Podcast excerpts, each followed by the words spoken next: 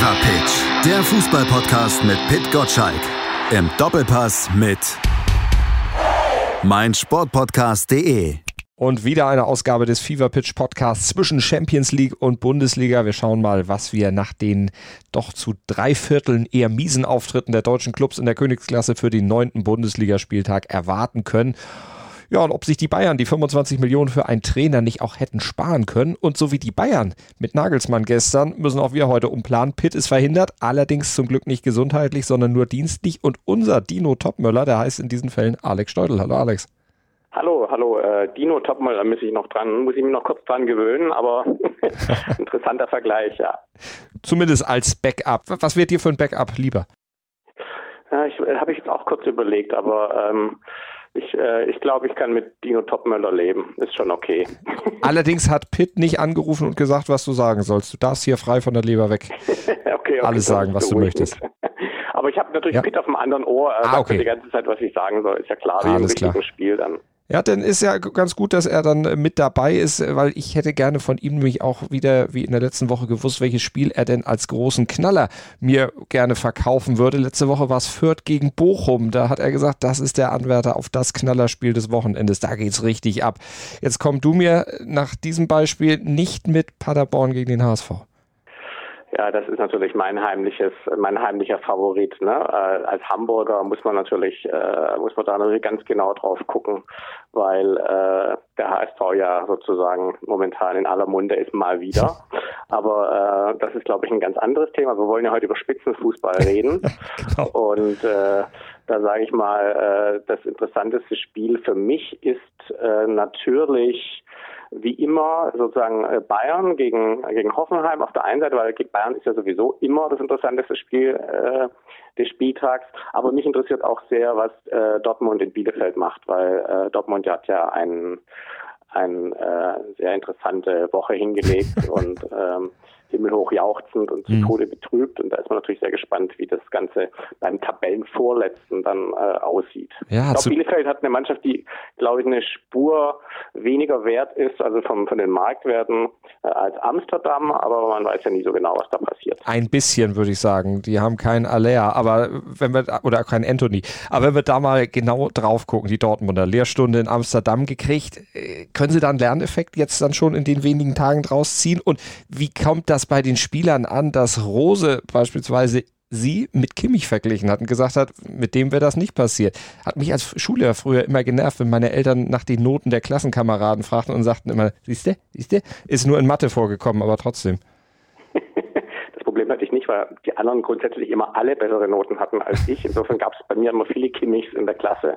Aber ähm, ja, ich glaube es ehrlich gesagt nicht, um auf die Frage zurückzukommen, weil äh, ist ja nicht so, dass jetzt irgendwie mal da ein Ausrutscher passiert ist und jetzt äh, reißen sich alle zusammen und, und vielleicht, äh, wahrscheinlich werden sie ja in Bielefeld auch äh, gewinnen, weil Bielefeld ist ja nun wirklich jetzt nicht äh, die große Macht in der Bundesliga. Aber auch wenn das jetzt ein bisschen widersprüchlich klingt, äh, Dortmund hat, glaube ich, echt das Problem, dass man nie so genau weiß, äh, was beim nächsten Mal da rauskommt. Ne? In einer Woche denkst du, oh, die armen Bayern, jetzt ist äh, sozusagen ein richtig großer Konkurrent gewachsen, äh, die hauen alles vom Platz. Und in der Woche drauf äh, hast du das Gefühl, irgendwie da ist die Ersatzmannschaft unterwegs oder äh, die haben Masken aufgezogen und äh, sind in Wirklichkeit andere Spieler. Äh, sehr, sehr erstaunliche Ergebnisse, die die einfahren und äh, sozusagen äh, erstaunliche Ausrutscher immer wieder. Und das ist ja nicht das erste Mal, sondern mhm. das passiert ja immer wieder. Und äh, ich habe so ein bisschen das Gefühl, dass da so eine kleine, so eine gewisse Ratlosigkeit ist äh, in Dortmund momentan, woher das kommt und wie man das ähm, wie man dagegen angehen kann. Ist das Mentalität, das, was man den Dortmundern ja immer wieder vorwirft, dass sie das in entscheidenden Situationen eben nicht zeigen, wo es auch dann schon mal Prügel gab von äh, Marco Reus, zumindest verbaler Natur. Diverse Fernsehkollegen wurden da ja schon abgewatscht. Also alles nur verbal ja zum Glück. Ja, ich glaube, das ist so ein, äh, also ich glaube, auf dem Level kann man jetzt nicht sagen, dass da Spieler jetzt ins Stadion einlaufen und sagen, na, heute mache ich mal 80 Prozent. Ich glaube, das gibt's nicht. Aber es ist so ein Momentum, das sich irgendwie einschleicht. Ne? Der eine macht vielleicht, geht schlecht in den Zweikampf, dem anderen misslingt irgendwas, wie dem Reus jetzt äh, äh, diese Woche. Und dann äh, ist irgendwie nicht sozusagen der Geist in der Mannschaft, dass man das das klingt jetzt so total archaisch, dass man das Ruder rumreißt, aber das ist eben genau das, was man beim FC Bayern irgendwie das Gefühl hat. Da sind immer ein paar Spieler da, die äh, sozusagen die anderen mitreißen können. Und das ist, äh, sage ich, ob das jetzt ein, äh, ein Sané auf seine Art und Weise ist, der das halt spielerisch hinbekommt, oder ein Kimmich, vor dem dann äh, die anderen Spieler vielleicht ein bisschen Angst kriegen, wenn sie sich hängen lassen oder wenn es nicht läuft, weil er ja schon ab und zu, glaube ich, mal ein bisschen durchdrehen kann.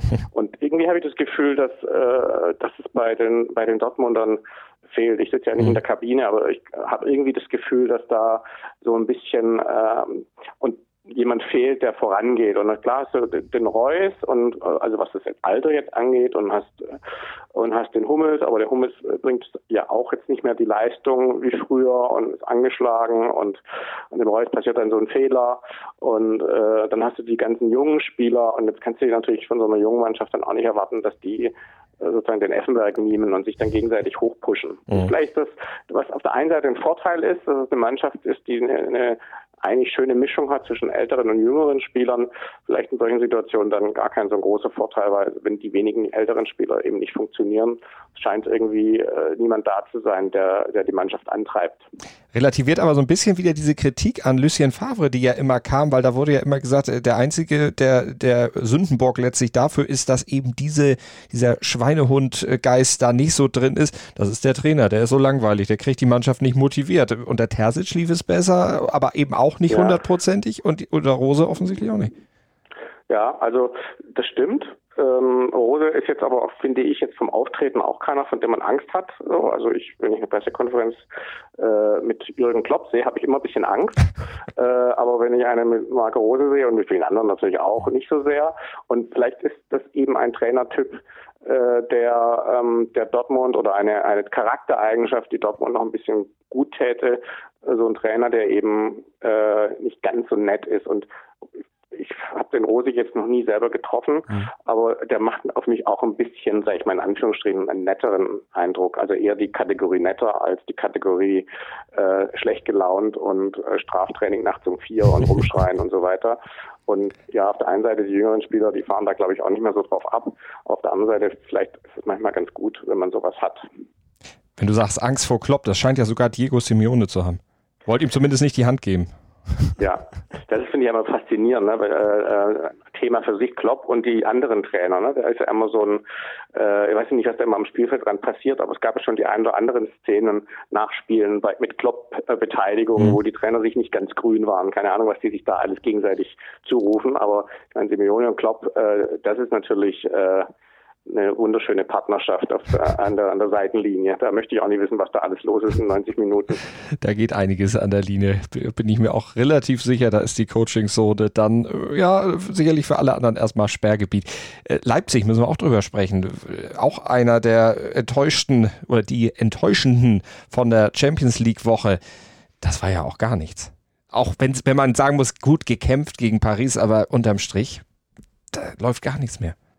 Also auf der einen Seite ja, äh, ich hätte schon auch erwartet, dass da mehr kommt. Äh, jetzt nicht nur diese Woche, sondern eigentlich die ganze Saison. Ich meine, äh, der Vizemeister steht jetzt auf Platz 8 und Platz 8, wissen wir ja, ist ja eine ganz schlimme Platzierung. Da steht der HSV nämlich auch.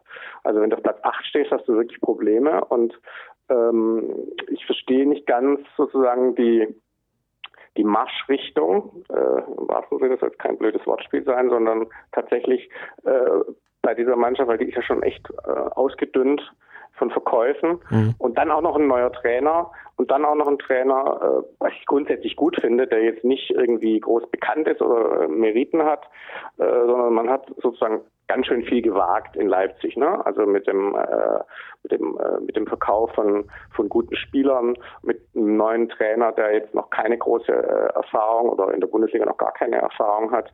Und entweder ist es so, dass es nicht richtig funktioniert oder sie müssen sich irgendwie noch äh, noch annähern. Also wenn man es positiv sieht, kann man sagen, ja, immerhin hat man in Paris geführt und äh, das eine oder andere Spiel in der Bundesliga äh, ist auch äh, haben sie auch gewonnen, aber sie haben sich natürlich viele Ausrutscher erlaubt und deswegen ist natürlich ganz toll, dass äh, Kräuter Fürth kommt, weil das ist natürlich der Sparingspartner schlechthin.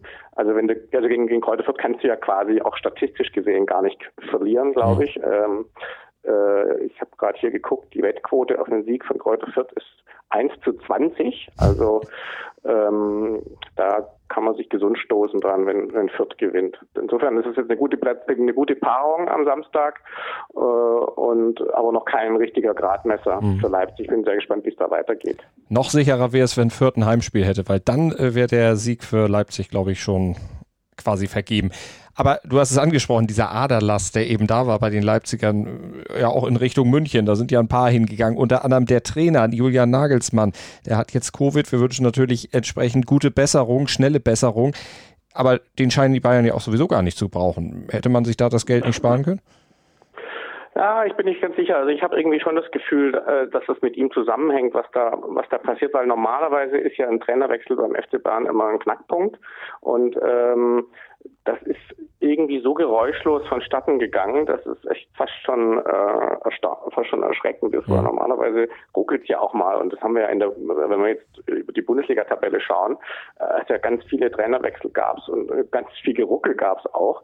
Und er hat echt so die äh, die wichtigen Themen, glaube ich, in den Griff gekriegt, also natürlich vor allem ähm, Sané äh, läuft plötzlich wie so ein wie so ein Uhrwerk und äh, arbeitet plötzlich nach hinten, also unglaublich sozusagen äh, so über die Jahre beobachtet und also nur als ein Beispiel, dass er das so in den Griff gekriegt hat, dass er so ein, doch ein, so eine klitzekleine Veränderung in die Mannschaft reingebracht hat, also die neuen Spieler integriert hat äh, und das läuft alles so äh, geräuschlos ab. Ich persönlich glaube nicht, dass äh, die Bayern äh, aus der Erfahrung sozusagen eine Mannschaft ist, die von selbst funktioniert, sondern die schon einen guten Trainer braucht. Wir hatten ja schon Zeiten, wo sie das nicht hatten und dann ist es auch entsprechend gelaufen. Äh, deswegen äh, glaube ich schon, dass äh, Nagelsmann dann Anteil dran hat. Und äh, klar, wenn er jetzt mal äh, nicht an der, an, der, an, der, an der Seite stehen kann, äh, das ist jetzt glaube ich auch nicht so entscheidend, äh, weil äh, ist ja nicht so, dass das irgendwie alles Jugendspieler sind ohne Erfahrung beim FC Bayern. Die können auch mal äh, zur Not auch mal äh, mit dem Matchplan, den sie natürlich auch von Nagelsmann bekommen haben, äh, alleine äh, losmarschieren. Vor allen Dingen auch gegen Hoffenheim.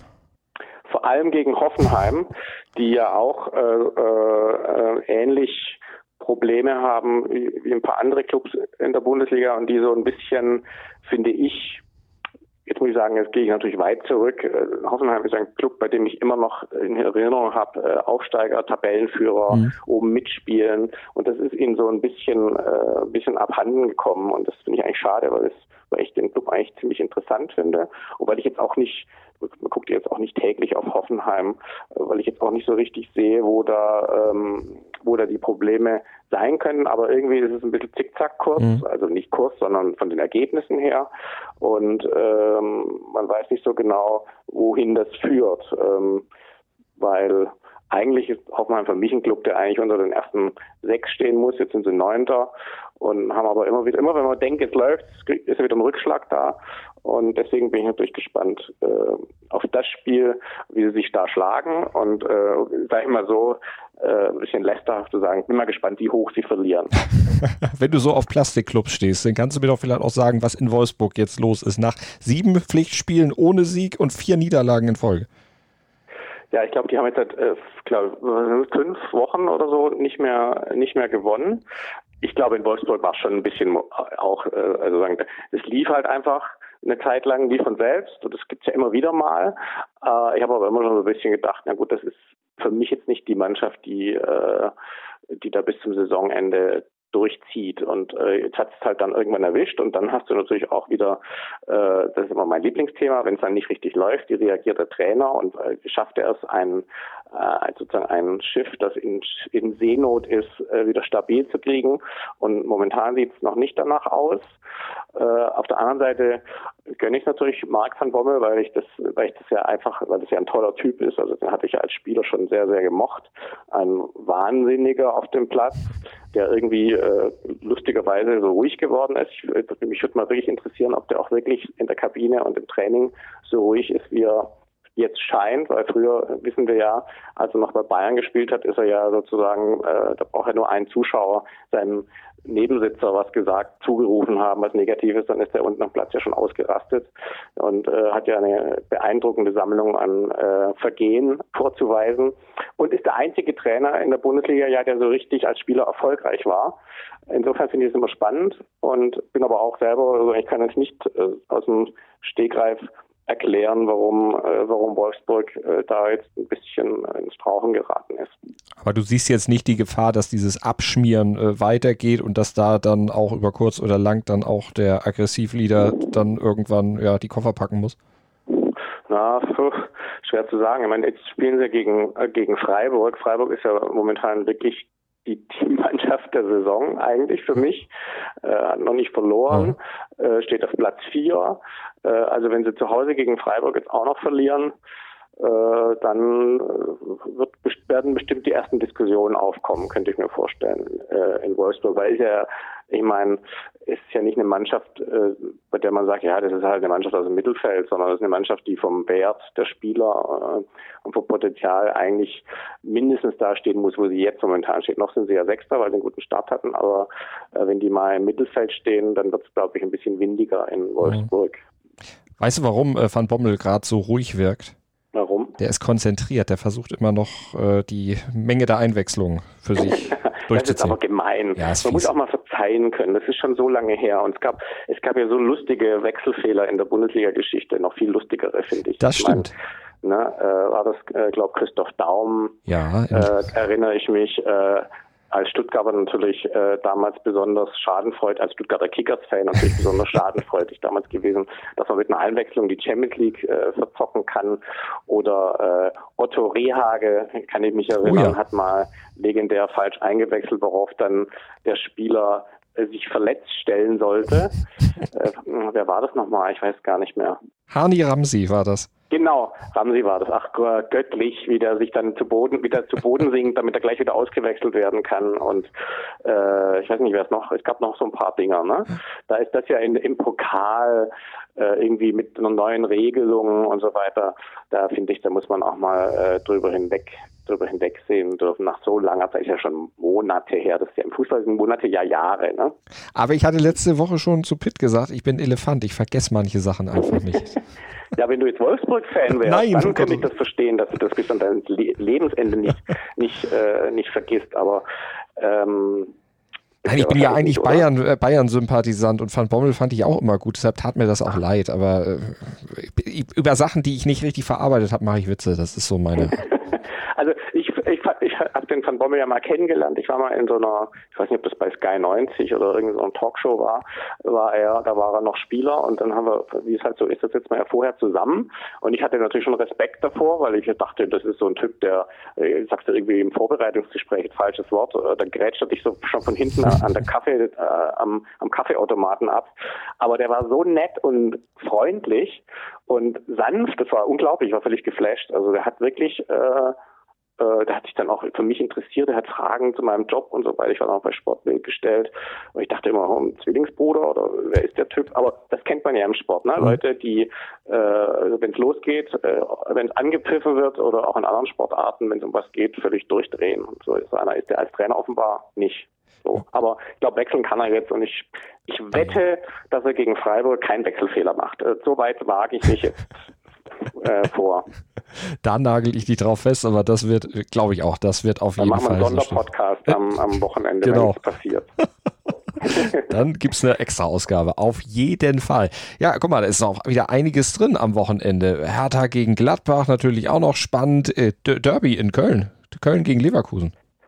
Ja, auch interessant, weil äh, natürlich Köln auf der einen Seite äh, überraschend weit oben äh, hat zwar jetzt äh, vor der Länderspielpause nochmal so richtig einen abgekriegt. Ähm, das ist halt immer dieses, äh, man denkt, ja, äh, es läuft sehr gut für eine Mannschaft und dann äh, merkst du dann an solchen Spielen, dass sie vielleicht doch irgendwie über ihre Verhältnisse gespielt haben, wenn sie dann so eine Packung kriegen, ich glaube 5-0 in ausgerechnet in Hoffenheim.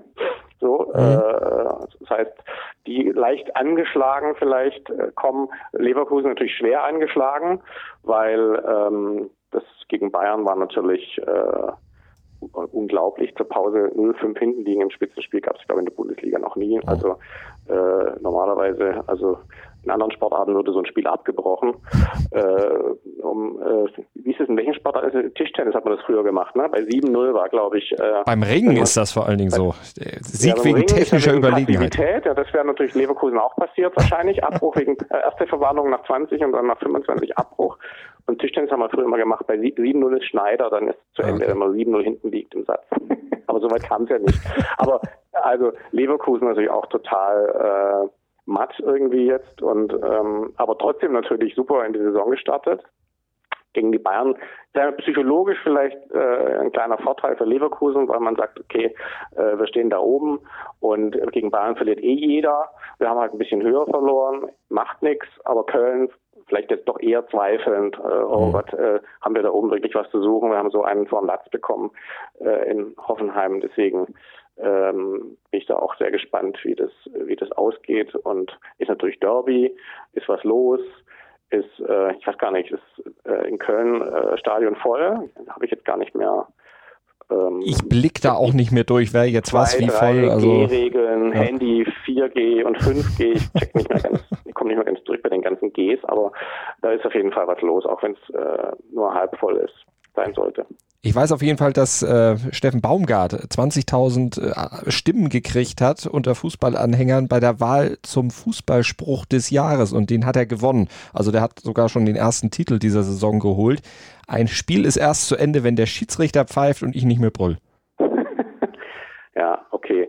Das äh, finde ich zu, bis, bis zum bis zum zweiten Drittel eher ein bekannter Spruch und äh, am Ende naja, die Pointe finde ich jetzt nicht so lustig, weil es gibt ja auch andere Spieler, die brüllen, aber er hat schon sowas chronisch schlecht gelauntes, ne? Er sieht ja immer so ein bisschen mit der Mütze dann auch oft äh, äh, nicht, wirkt nicht sehr sympathisch auf mich, aber vielleicht haben seine Spieler Angst vor ihm, vielleicht ist das ja dann ein kleines Erfolgsrezept, ich weiß es nicht.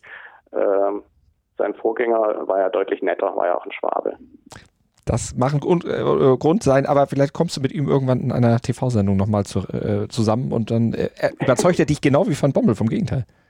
Ja, genau. Vielleicht äh, mache ich dann entweder die gleiche Erfahrung oder er äh, grätscht mich dann auch ab. Apropos TV-Sendung, jetzt machen wir eigentlich an dieser Stelle im FIFA Pitch Podcast immer den kleinen Teaser für den Doppelpass. Du weißt nicht zufällig, wer am Wochenende im Doppelpass dabei ist? Nein, weiß ich leider nicht. Dann sagen wir einfach Doppelpass sowieso immer einschalten. 11 Uhr am Sonntagmorgen. Da kann man gar nichts verkehrt machen, ganz egal, wer zu Besuch ist. Und dann montags gibt es ja dann für die gesamte Woche und überhaupt jeden Werktag den Fever Pitch Newsletter um 6.10 Uhr in euer E-Mail-Postfach, wenn ihr ihn denn abonniert habt, unter newsletter.pitgottschalk.de und den Podcast gibt es dann immer donnerstags im Podcatcher eurer Wahl, eures Vertrauens. Da werdet ihr jedes Mal, jede Woche fündig, wenn denn nicht gerade eine Länderspielpause ist und Pitt kein Newsletter macht. Aber normalerweise, wenn Newsletter ist, dann gibt es auch den Podcast und wenn Pitt nicht kann, dann ist Alex da und das finde ich super. Danke, Alex. Dankeschön. Wie baut man eine harmonische Beziehung zu seinem Hund auf? Puh, gar nicht so leicht. Und deshalb frage ich nach, wie es anderen Hundeeltern gelingt, beziehungsweise wie die daran arbeiten. Bei Iswas Dog reden wir dann drüber. Alle 14 Tage neu mit mir, Malte Asmus und unserer Expertin für eine harmonische Mensch-Hund-Beziehung, Melanie Lippisch. Iswas Dog mit Malte Asmus. Überall, wo es Podcasts gibt.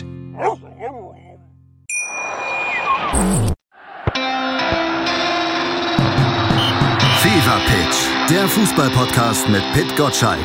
Im Doppelpass mit meinsportpodcast.de.